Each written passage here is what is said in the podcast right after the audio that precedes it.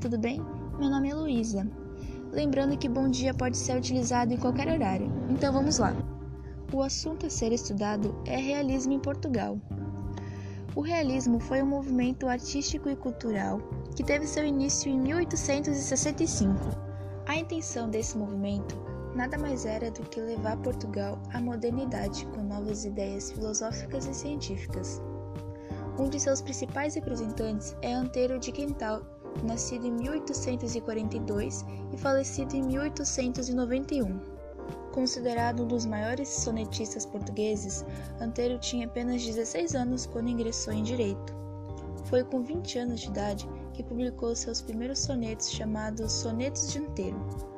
Uma curiosidade é que a palavra soneto vem do italiano soneto, que significa pequeno som, ou uma pequena composição poética composta de 14 versos.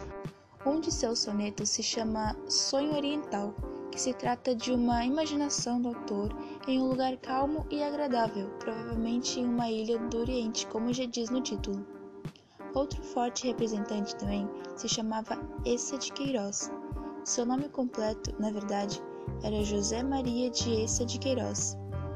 O escritor nasceu no dia 25 de novembro de 1845 e veio a falecer no dia 16 de agosto de 1900.